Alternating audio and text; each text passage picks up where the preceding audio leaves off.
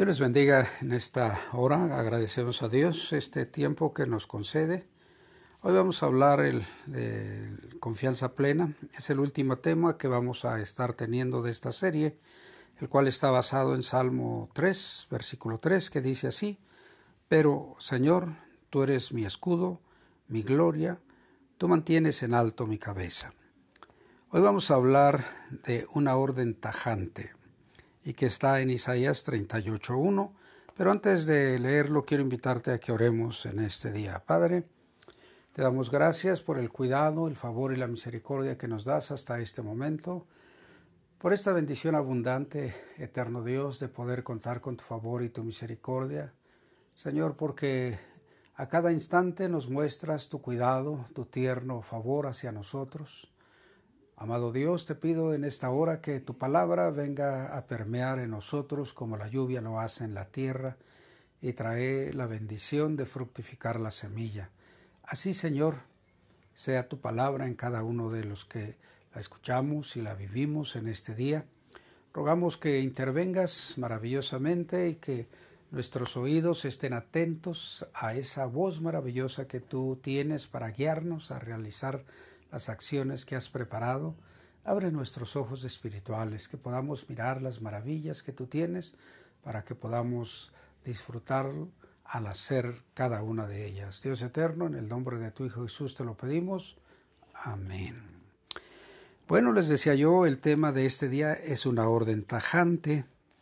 Eh, se encuentra en Isaías 38, Isaías capítulo 38 y versículo 1, y que dice así, en aquellos días Ezequías enfermó de muerte, y vino a él el profeta Isaías, hijo de Amós, y le dijo, Jehová dice así, ordena tu casa porque morirás y no vivirás. Oh, qué serio, ¿verdad? Entonces, imagínate qué situación tan tremenda vivía este hombre llamado Ezequías un hombre que, eh, como vamos a ver más adelante, pues estuvo en acción constante realizando la voluntad de Dios.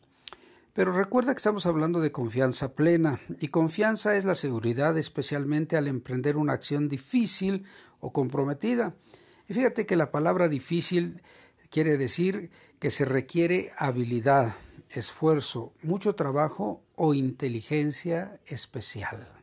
Entonces, esta es una situación difícil y para ella se requiere una habilidad muy grande, un esfuerzo muy grande y un trabajo y una inteligencia muy grande, porque pues alguna vez te han dado una orden tajante como deja ahí, no molestes, también, o ¿Cómo, es tu reacción en esas órdenes tajantes?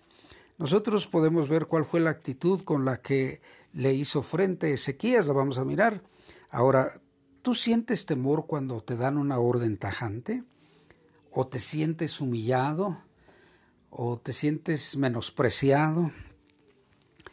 Recibir órdenes, eh, normalmente podemos decir, bueno, eh, yo recuerdo que cuando era niño decían que para saber mandar hay que saber obedecer y cuando se manda pues se dan órdenes. Y entonces eh, recuerdo que cuando el servicio militar me correspondió hacerlo lo hice en la escuela militar de transmisiones y yo me daba cuenta cómo eh, los de nuevo ingreso sufrían terriblemente por hacer lo que se les indicaba por los que estaban arriba de ellos en segundo, tercero o cuarto año, los que estaban en ingeniería, y entonces era muy difícil eso, y ellos decían, para que tú aprendas a, mandar, tienes que aprender a obedecer, y obedecer una orden, allí daban órdenes muy raras, muy difíciles, y yo decía, antes de yo estar en, esa, en ese tiempo del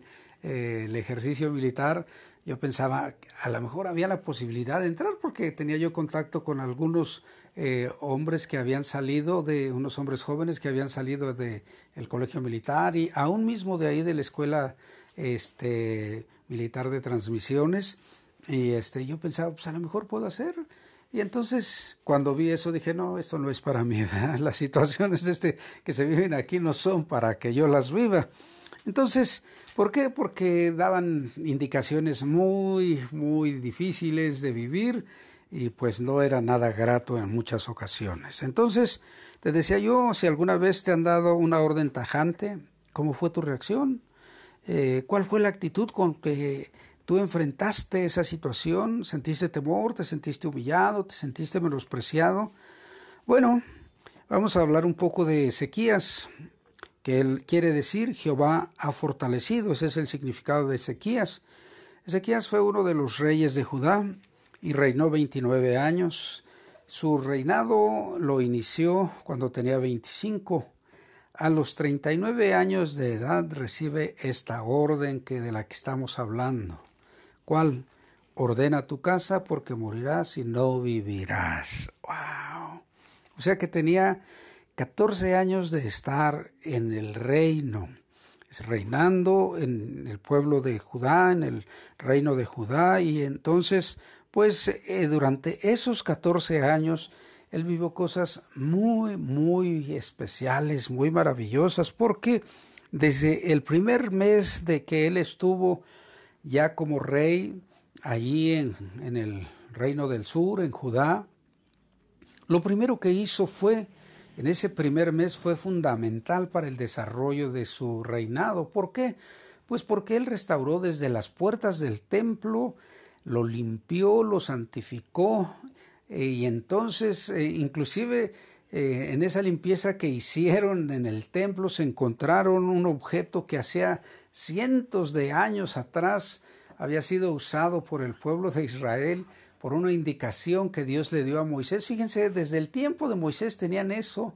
¿Qué era eso? Era la serpiente de bronce, de metal, que había recibido Moisés la indicación de parte de Dios que hiciera una serpiente y la pusiera en alto para que todo aquel que fuera mordido por la serpiente allá en el desierto cuando habían hecho enojar a Dios, entonces todo el que volteara hacia la serpiente iba a ser sano, no iba a morir.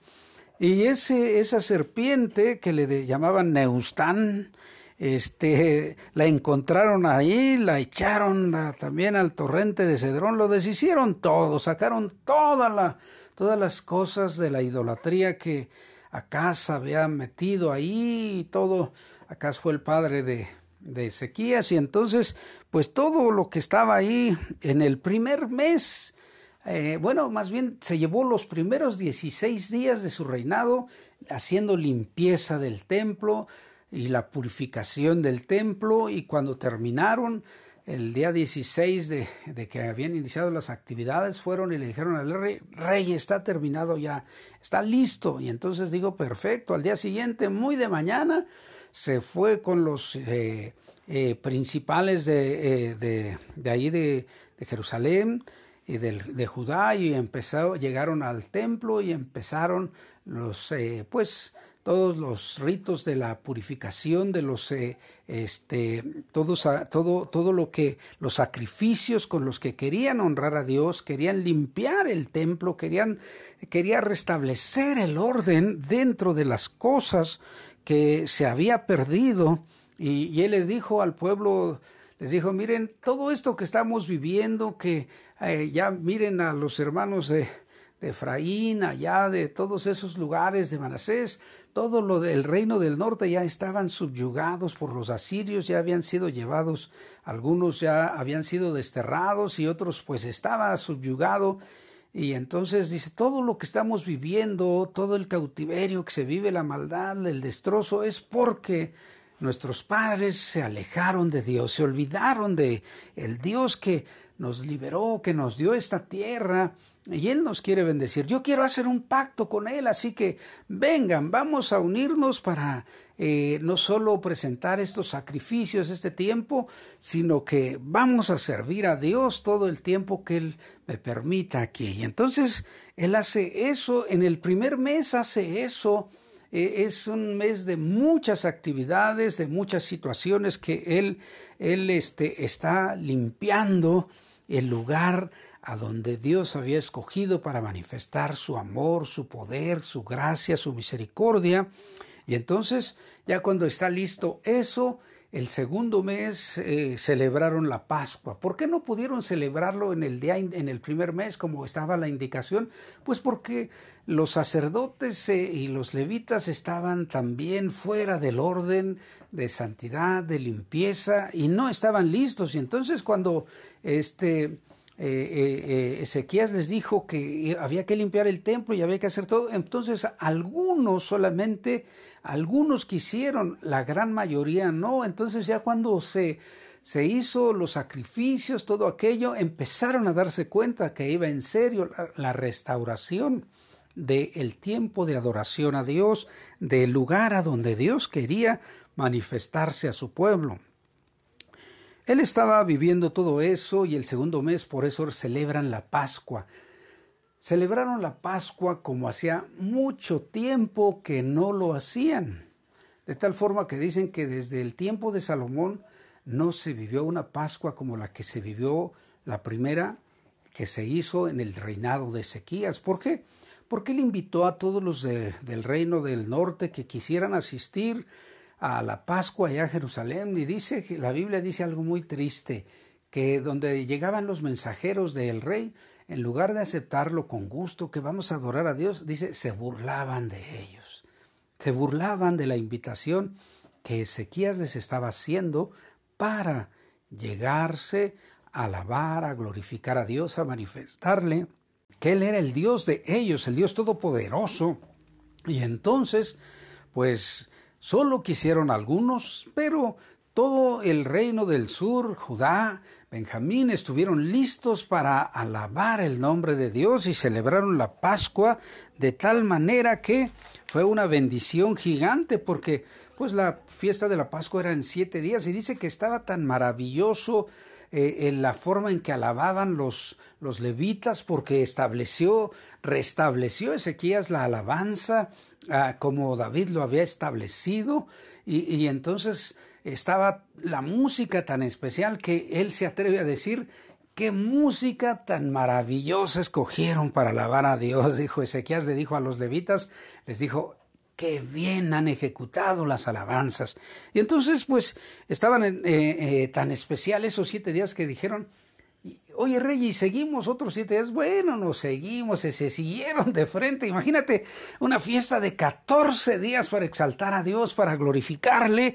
Qué maravillosa bendición. El pueblo, el pueblo de Judá y todos los de Israel que quisieron, estuvieron esos catorce días alabando y glorificando a Dios. Entonces, después de eso, Ezequías, cuando terminó ese tiempo, pues ordenó que había que tirar todo lo, todo lo que era, representara idolatría y, y pues eh, invitó a que toda la, toda la nación de, de eh, tanto de Israel como de Judá, de los reinos de Judá y de Israel, del norte y del sur, que todo el que estuviera con la disposición de adorar a Dios tirara todo lo que no le agradaba a Dios. Entonces hubo una limpieza, de toda la idolatría, terminaron con todas aquellas cosas que impedían que Dios se manifestara a su vida. Bueno, hubo muchas reformas con las cuales él eh, pues estaba alabando y glorificando a Dios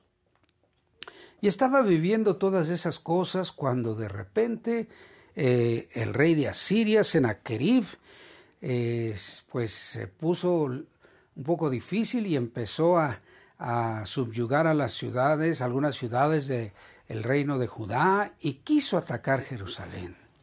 Entonces cuando quiso atacar Jerusalén, envió a sus, eh, pues a sus ayudantes a decir cosas muy serias y que pues cuando eh, como supieron que iba a atacar, Ezequías dijo, pues no vamos a dejarles que encuentren agua y cegaron todas las fuentes, solo hizo un acueducto donde pudiera llegar hacia la ciudad y pudiera estar todo bien. La situación es que dijo, no vamos a dejar, no les vamos a hacer fácil la situación a este ejército, a este pueblo que nos viene a atacar.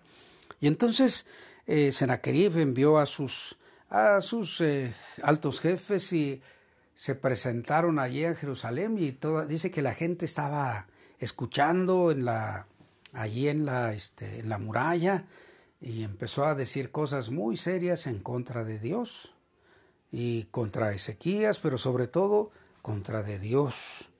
Y pues, les, eh, pues el, los representantes de Ezequiel le dijeron, por favor no hablen nuestro idioma, háblenos en el de ustedes. Nosotros lo entendemos porque no queremos que toda la gente y, dijo, y dijeron, no, no, no, nosotros vamos a hablar como nosotros queremos para que todos se den cuenta qué es lo que va a pasar. Ustedes están confiando que Ezequiel los va a librar. Pues si él hizo, ya les empezó a decir cómo había acabado con que había acabado con todos los dioses, con todos los ídolos, y, y, ya nada más dijo, aquí en Jerusalén es el único lugar, ya no pueden hacer en otro lado. Le empezaron a hablar tantas cosas en, por desconocimiento de la palabra de Dios, de, de la voluntad de Dios para su pueblo, que estaban ofendiendo a Dios y de tal manera que dijeron, ustedes están confiando en él, no verán, nadie los, nadie ha librado a todos los otros pueblos, sus dioses no nos han servido para nada, así va a ser con su Dios, vamos a acabar con ustedes. Y entonces cuando oyeron eso fue, llevaron, llevaron las cartas que les habían entregado y fueron con Isaías y el rey dijo, mira, pues, ¿qué está pasando? Oraron a Dios y pues pasó algo maravilloso, ¿verdad? Porque pues ya Dios, eh, Dios obró maravillas en ese tiempo, de tal forma que eh, Ezequías se expresa a unas eh, cosas cuando distribuye a, a los soldados ahí enfrente de las llanuras de Jerusalén para que esperaran la llegada del ejército y les dijo estas palabras. Ustedes, este, miren, oigan esta expresión que él les dijo. Con ellos está un brazo poderoso de carne, mientras que con nosotros, mientras que nosotros tenemos al Señor nuestro Dios, y Él será quien pelee por nosotros y les dice, así que anímense porque con nosotros está el que todo lo puede. Ellos tendrán un ejército, pero no es nada ante Dios.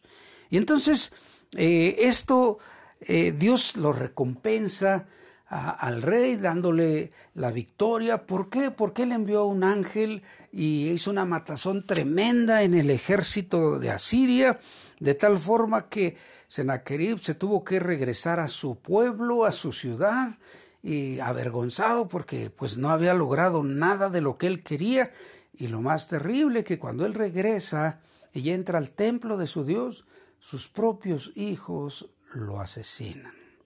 Bueno, Ezequiel estaba viviendo todo esto. Ustedes pueden leer, ustedes pueden leer toda, toda esta historia de, que se encuentra, pues eh, está en el, segundo libro de las crónicas y, y está desde el capítulo 29 hasta el 33, ahí está toda esta historia. Ustedes la pueden leer y se van a dar cuenta de las cosas maravillosas. Ezequiel estaba viviendo todo esto cuando de repente se enferma. Entonces es cuando llega el profeta y le dice lo que Dios le ordenó. Ordena tu casa porque morirás y no vivirás. ¡Uh! Imagínate, tenía 39 años y estaba viviendo la plenitud de su reino, porque después de que, de que eh, eh, Dios venció a Sennacherib, todos los pueblos, todas las naciones de en derredor de Israel le tuvieron miedo a Ezequías y le presentaban sus respetos, le enviaban regalos, le pagaban tributos. ¿Por qué? Porque Dios había hecho algo increíble acabar con el ejército más poderoso que había en ese tiempo. Eh, porque eh, tal vez eh, tú has escuchado que en su tiempo el, Egipto era el país más poderoso, pero en ese tiempo no, era Asiria. Y entonces, inclusive cuando le dicen, ustedes tal vez están esperando que, que el faraón eh, venga y les ayude, pero él es como una caña de esas cascadas, que si pones tu mano sobre él, te va a atravesar la mano de tan, tan difícil, tan fea que está su situación. Así que ustedes olvídense de él. Dios había terminado con el ejército más poderoso que en ese momento existía. Y entonces Ezequiel estaba viviendo pues sus años de gloria, así tremendo. Pero fíjate lo que Dios le dice. Ordena tu casa porque te vas a morir. Ay, imagínate cuando tú estás viviendo las cosas plenas, cuando tú crees que tienes todo en control, que todo está bajo tu cuidado y que todo está bien, y que Dios diga te vas a morir. Oh, imagínate que hoy el Señor nos dijera te vas a morir. ¿Cuál sería tu reacción? ¿Cuál sería? ¿Qué harías tú? ¿Cómo vivirías esa situación? ¿Cómo la enfrentarías? Esta orden tajante, ordena tu casa porque te vas a morir, no vas a vivir. Imagínate, estaba en su lecho de enfermedad y llega el profeta, y yo creo que cuando él vio que entró el profeta, dijo, algo maravilloso, Dios se va a hacer conmigo, porque viene su enviado, yo creo que me va a, va a orar por mí y Dios me va a levantar. ¿No es eso lo que nosotros pensamos cuando estamos en enfermedad, en agobio, y, vemos que alguien que, eh, que Dios utiliza nos acerca, se acerca a nosotros y decimos, ahora sí, ya la hice? Yo creo que, yo creo que se que ha estado pensando todo lo contrario de lo que le, le llegó a decir el profeta. ¿Por qué? Fíjate, esto es muy serio. Ordena tu casa porque te vas a morir. Yo les decía, él tenía 14 años de estar reinando, o sea, 39 años tenía, la fuerza de la juventud, la inteligencia, la gracia, el dinero, todo, todo lo tenía él. Dios lo estaba prosperando en grande manera. Y ahora le dice, te vas a morir.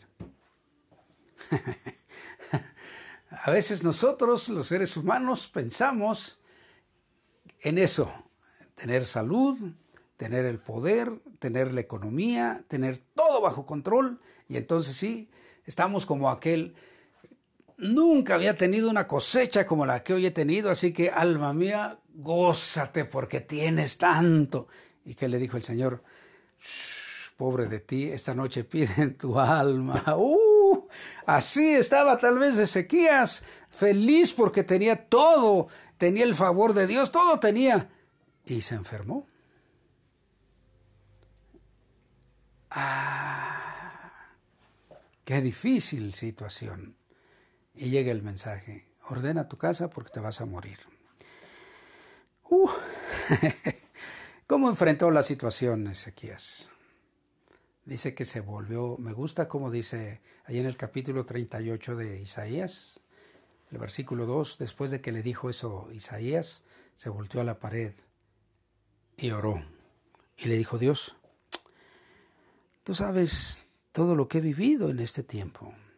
Tú sabes que me he dado a servirte. Y, le empezó a mencionar todo de lo que ya hablamos. De cómo Él restauró todo, cómo yo he andado delante de ti, he hecho lo agradable delante de tus ojos. Y empezó a llorar. Empezó a llorar por lo que había recibido de orden. Que tenía que arreglar los asuntos de su familia porque se iba a morir. Pero él platicó con Dios y le dijo, mira Dios, hice todo esto, todo, todo, todo esto. He querido ser agradable a ti. Dios conoce nuestros corazones. Y sabes una cosa, cuando tú termines de ver toda esta historia te vas a dar cuenta de algo que nosotros los seres humanos, pues somos capaces de traicionar a cualquiera, aun a Dios. ¿Por qué? Porque cuando Dios vio que se afligió y lloró profundamente, Isaías todavía no salía de su casa, de ahí de, del rey, y le dijo, Dios, regrésate, dile que no se va a morir. Ya vi que se afligió, ya vi que se arrepintió. Y entonces Dios lo sana. Pero Después de esa sanidad, se ensoberbeció de tal manera que no honró a Dios. Y cuando Dios le mandó el mensaje de cuando, después de que aquellos hombres llegaron de allá de Asiria para, para visitarlo, porque se supo que estuvo enfermo, aquel rey que había vencido a Sennacherib. Y entonces lo fueron a ver de ese mismo reino. Y entonces Dios dejó que él tomara las decisiones que quisiera y les mostró todo, todo, todo, todo. Y entonces llegó el servidor de Dios y le dijo, oye, ¿qué vieron? Todo. Se ensoberbeció.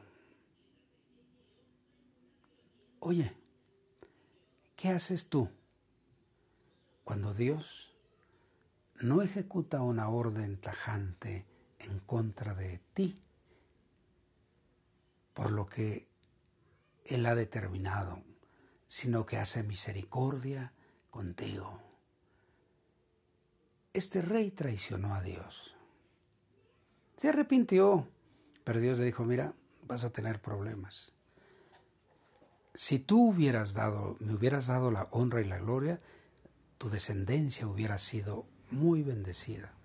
Pero yo tengo, y le dice todas las cosas que va a enviar sobre su descendencia no lo voy a hacer mientras tú vivas, sino cuando tú mueras. ¿Y saben qué expresión? Bueno, está bien Dios, pues así lo determinaste. ¡Ah! Como no iba a ser el afectado. ¿Cuántas veces tomamos decisiones así? Ah, fue librado de esa orden tajante, te vas a morir. Pero no le fue leal a Dios hasta el final de su vida en ese sentido. Se arrepintió después, pero hubo consecuencias de esa soberbia en la cual él dijo, vean todo lo que tengo, vean mi reino.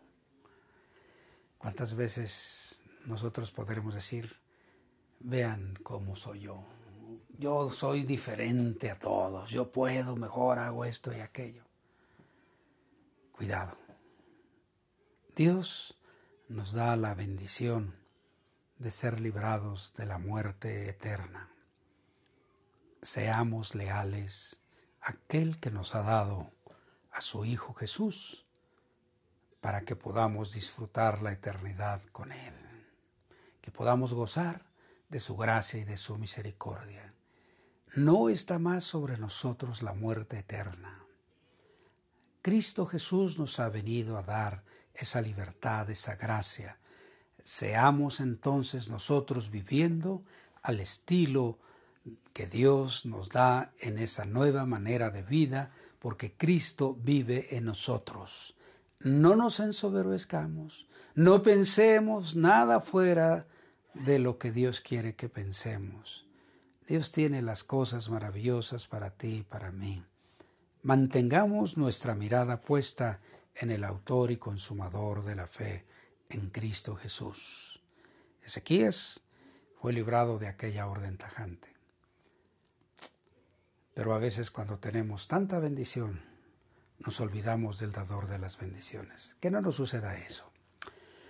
Bueno, gracias a Dios por este tiempo especial que Él nos da. Te, te invito a ti que pues oyes esta palabra y no has hecho un arreglo de amistad con Dios. Dile, perdóname Dios, quiero serte leal a ti, quiero vivir esa gracia abundante que solo tú me das a través de tu Hijo Jesús, quien quiere ser mi amigo. Yo quiero aceptar esa amistad. Ven a mi corazón, límpialo, purifícalo, santifícalo. Haz de mí esa obra maravillosa. Y a ti y a mí, que hemos aceptado a Jesús de hace ya un tiempo, te invito a que consideres seriamente ¿Estamos siendo leales al Señor proclamando su mensaje? ¿Cuándo fue la última vez que tú le dijiste a alguien, mira, Cristo me ha librado de la muerte eterna y quiere bendecirte a ti también, quiere ser tu amigo y quiere librarte de esa muerte eterna?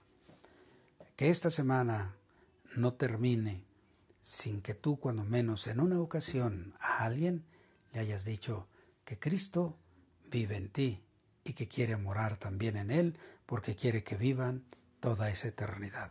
Oremos, Padre, te agradecemos el favor, la gracia y la misericordia que tú nos das en este día. Señor, te pido que bendigas a esas personas que están haciendo su arreglo de amistad contigo. Limpia su corazón y su mente. Señor, sus ojos sean abiertos y que ellos puedan mirar las maravillas que tú tienes preparadas de antemano para que ellos las vivan. Amado Dios, tómalos de tu mano y llévalos adelante en el conocimiento de tu amor y de tu misericordia. Señor, para todos nosotros que te conocemos de hace tiempo, esfuérzanos y danos esa intrepidez, ese denuedo para serte leales. ¿En qué forma? En que proclamemos tu mensaje de amor, de gracia, ese mensaje de salvación que a través de Cristo Jesús tú nos has venido a dar. Eterno Dios, que en esta semana todos tomemos esa actitud de decir, Cristo tiene algo diferente para ti. La vida nueva viene a través de Él. Yo, Señor, te pido que intervengas con cada una de mis hermanas y hermanos y que nos lleves adelante a vivir esta acción maravillosa que tú nos has dicho que seamos tus testigos en este tiempo. En el nombre de tu Hijo Jesús te pido todo y quedamos en tus manos. Amén. Bueno, gracias a Dios por esta oportunidad. Te invito a que recibas la bendición que Dios tiene para ti. Yahvé te bendiga y te guarde. Yahvé haga resplandecer su rostro sobre ti y tenga de ti misericordia. Yahvé alce sobre ti su rostro y ponga en ti paz. Dios te bendiga y hasta la próxima.